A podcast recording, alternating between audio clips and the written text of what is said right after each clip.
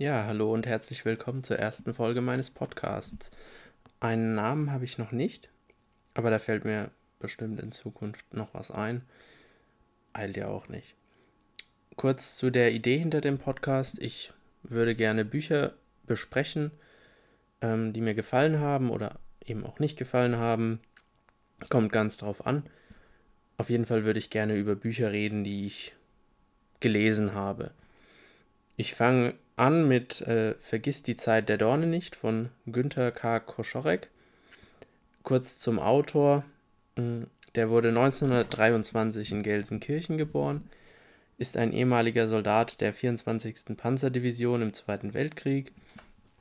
Ähm, er wurde im Jahr 1942 mit 19 Jahren in die Wehrmacht eingezogen, hat äh, seine Ausbildung dort absolviert und wurde dann an der Ostfront eingesetzt und hat diesen Krieg überlebt. Und er lebt auch immer noch. Ähm, nach dem Krieg ist er in die Wirtschaft gegangen und war da sehr erfolgreich. Ich weiß nicht, was er gemacht hat, aber er war scheinbar sehr erfolgreich. Genau. Er hat mehrere Bücher geschrieben. Ähm, das bekannteste würde ich jetzt mal sagen, bekannt sind die alle nicht, ähm, ist Vergiss die Zeit der Dornen nicht. Ja, und genau um dieses Buch soll es jetzt auch gehen. Genau, jetzt kurz zum Inhalt des Buches. Das Buch entstammt den Tagebucheinträgen des Autors und ist auch größtenteils wie ein Tagebuch geschrieben. Ähm, ich möchte nicht so viel zu dem Inhalt erzählen. Wenn man es nämlich dann selber lesen möchte, ist es einfach interessanter, nicht den Inhalt gespoilert zu bekommen. Genau. Das Ganze fängt relativ kurz vor seinem Einsatz im Russlandfeldzug an. Er berichtet also auch noch über die Ausbildung in der Wehrmacht kurz vor dem Krieg, also wie er auf den Krieg vorbereitet wird. Er wird im Russlandfeldzug dann als Schütze 2 zugewiesen an einem schweren Maschinengewehr. Schütze 2 bedeutet, er assistiert dem Schützen 1, demjenigen, der dann auch schießt. Bedeutet, ähm, Munition zuführen, also diese Munitionsgurte, Munition holen und so weiter. Ähm, Im Laufe des Einsatzes wird er dann zum Schützen 1. Das liegt vor allem daran, dass äh, die Leute, die vor ihm Schütze 1 waren, dann fallen. Und er wird dann eben zum Schützen 1. Sein erster Einsatz ist tatsächlich dann gleich bei Stalingrad. Ähm, weil der Zug nicht mehr weiterfahren kann, müssen sie mehrere Tage marschieren. Das ist so der erste Eindruck, den er vom Krieg hat. Allerdings ist sein erster Einsatz, wenn man es so nennen kann, kein Einsatz in der Stadt und auch nicht im Kampf geschehen. Er ist mit seiner Einheit außerhalb stationiert und gräbt sich eben in Bunkern ein, um nochmals Truppenübungen durchzuführen das Ganze zu üben, um dann eventuell später als Nachschub in Stalingrad eingesetzt zu werden. Sein erster Kontakt mit dem, also sein erster richtiger Kontakt mit dem Krieg ist dann bei einer Versorgungslieferung in die Stadt. Dort bekommt er dann einen ersten Eindruck vom Krieg, wie es in der Schlacht bei Stalingrad auch ist. Er hat sehr viel Angst, ähm, da es eben sehr laut ist, sehr gefährlich. Sie finden die Einheit nicht, zu der sie das Essen liefern sollen, verlaufen sich, sind ziemlich lang dort. Und genau, er kommt dort wieder heil heraus und nach der Essenslieferung werden weitere Übungen außerhalb Stalingrads abgehalten. Allerdings ist das Ganze nicht so friedlich, wie man sich es vielleicht jetzt vorstellt. Die Einheiten sind die ganze Zeit durch sogenannte Nähmaschinen gefährdet. Das sind russische Bomber, Segelbomber, die eben die Motoren ausmachen und zum Einsatzort hin segeln, um da lautlos ihre Bomben abzuwerfen. Das war für die Deutschen eine relativ große Gefahr und für die Sowjetunion ein sehr erfolgreicher Einsatz von Flugzeugen. Wirklich in das Kampfgeschehen in der Stadt Stalingrad greift er nicht ein. Er kann dann dem, dem Kessel von Stalingrad durch Glück und dadurch, dass er nicht in der stationiert, Stadt stationiert ist, ähm, entfliehen. Er kämpft sich dann aus dem Kessel heraus, ist teilweise dann auch unbewaffnet, weil er einfach geflohen ist vor der sowjetischen Übermacht. äh, kann dem Ganzen entfliehen. Es dauert auch eine Weile, bis er raus ist und im Laufe der Flucht eben auch zu anderen Einheiten stößt, mit denen er dann gemeinsam aus dem Kessel flieht und wieder einer neuen Einheit zugeteilt wird.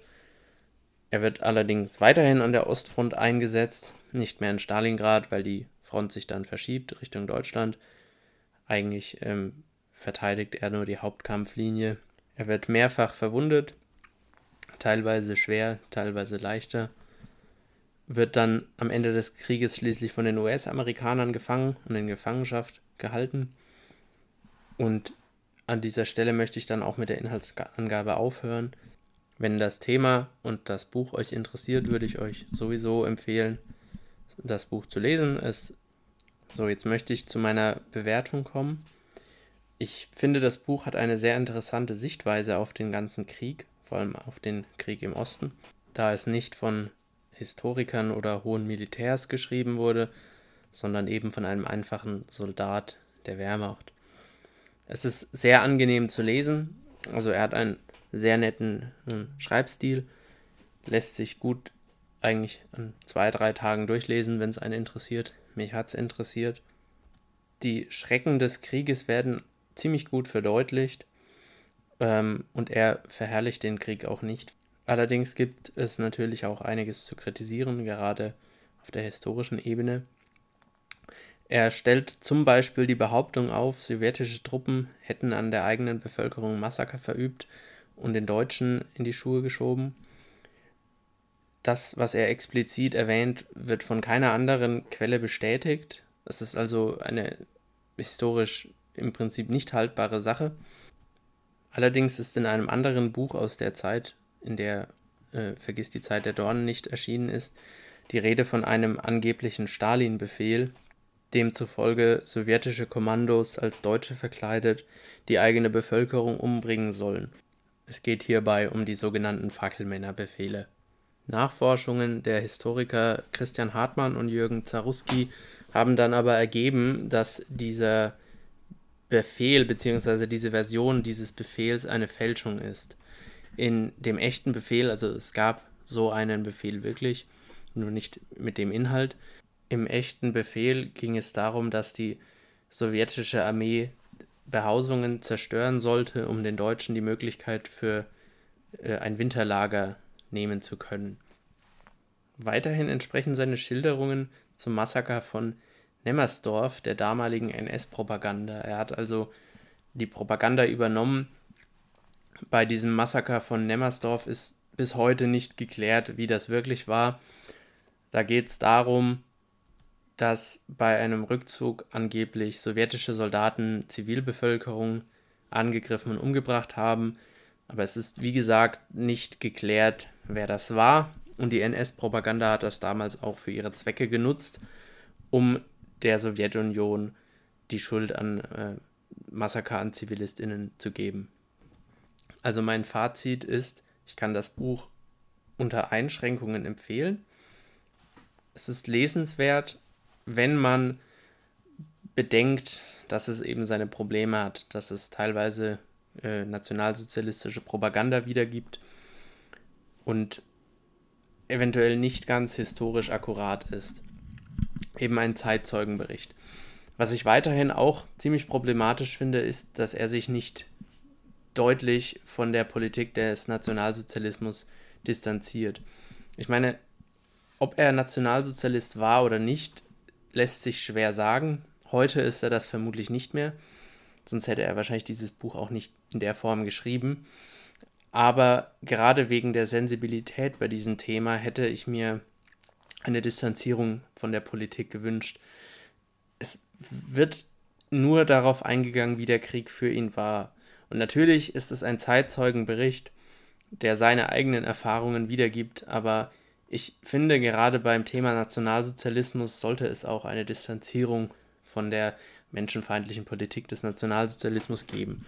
Das hat er nicht gemacht. Das finde ich schade. Das wäre eigentlich nötig gewesen. Aber er hat darauf eben verzichtet. Ob das jetzt bewusst oder unbewusst war, kann ich nicht beurteilen. Aber es stört mich doch sehr. Also ich finde, das hätte sein müssen. Weiterhin klingt es immer so, als würde er die deutschen Soldaten als normal, als nette Leute, als einfache Leute, die ja einfach nur in diesen Krieg hineingezogen werden, darstellen. Über die sowjetischen Soldaten schreibt er gar nicht gut. Also die werden als Monster dargestellt, als braune Horde ohne jegliches Leben. Ich meine, natürlich schreibt er aus der Perspektive eines deutschen Soldaten, aber man kann, finde ich, nicht bei diesem Thema die Deutschen so dermaßen gut darstellen. Es wird an keiner Stelle erwähnt, was die Wehrmacht in Russland angerichtet hat, dass die Wehrmacht auch russische Frauen vergewaltigt hat, Zivilisten getötet hat. Es wird nur davon geredet, was die sowjetische Armee alles getan hat. Und das finde ich sehr schwach. Das hätte bei so einem Buch auch sein müssen. Das ist auf jeden Fall ziemlich schade und wenn man sich nicht mit dem Thema wirklich auskennt, könnte das zu einem falschen Bild des Russland-Feldzuges führen. Deswegen kann ich das Buch eigentlich genau aus diesem Grund nur eingeschränkt empfehlen. Wenn man sich mit dem Thema schon beschäftigt hat und Ahnung davon hat, auf jeden Fall. Ein sehr spannender Zeitzeugenbericht, auch mal aus der Sicht eines deutschen Soldaten, allerdings wirklich mit Vorsicht zu genießen. Äh, es fehlt mir einfach die Komponente, dass, dass eben die Taten der Wehrmacht verurteilt werden. Und ich sehe, dass er die Tagebuchform einfach beibehalten wollte und da jetzt nichts Politisches reinbringen sollte. Das wäre ja auch soweit in Ordnung gewesen. Aber ich hätte mir einfach ein Nachwort gewünscht, in dem er sich klar dazu positioniert, was er von der Politik des Dritten Reiches gehalten hat und dass er das verurteilt und eben auch klarstellt, dass er damals nichts von diesen Taten wusste, eventuell, aber dass es diese Taten gab und dass seine Darstellung der äh, Rotarmisten einfach nicht neutral ist, weil er sie eben aus der Sicht eines jungen deutschen Soldaten im Russlandfeldzug schreibt. Das ist ja auch nichts, was man ihm jetzt vorwerfen könnte. Ich finde, vorwerfen kann man ihm, dass er sich nicht dazu positioniert hat und sich nicht dazu dis davon distanziert hat, sondern das Ganze einfach unkommentiert dalässt und als Antikriegsbuch feiert, aber im Endeffekt die Politik, die zu diesem mörderischen Krieg geführt hat, kein bisschen verurteilt und die Taten der deutschen Wehrmacht auch nicht aufarbeitet. Natürlich gibt es dazu andere Werke, aber letztendlich gehört ein Zeitzeugenbericht auch in diese Reihe hinein und sollte eben auch den Bildungsauftrag wahrnehmen. Und wenn man schon die Gelegenheit hat, als Zeitzeuge darüber zu sprechen, wie der Krieg war, dann sollte man auch die Chance nutzen und die Politik verurteilen und als das benennen, was sie war, menschenverachtend und mörderisch. Letztendlich wurde er durch diese Politik in diesen Krieg geschickt. Das kann man letztendlich einfach nicht vernachlässigen. Und wie gesagt, ich gehe davon aus, beziehungsweise ich hoffe, dass er kein überzeugter Nationalsozialist mehr ist. Genau, das war meine Meinung zu Vergiss die Zeit der Rosen nicht von Günter Koschorek.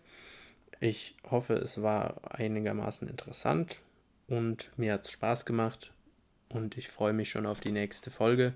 Ich muss aber noch schauen, welches Buch als nächstes drankommt, was ich lese, was ich schaffe und so weiter.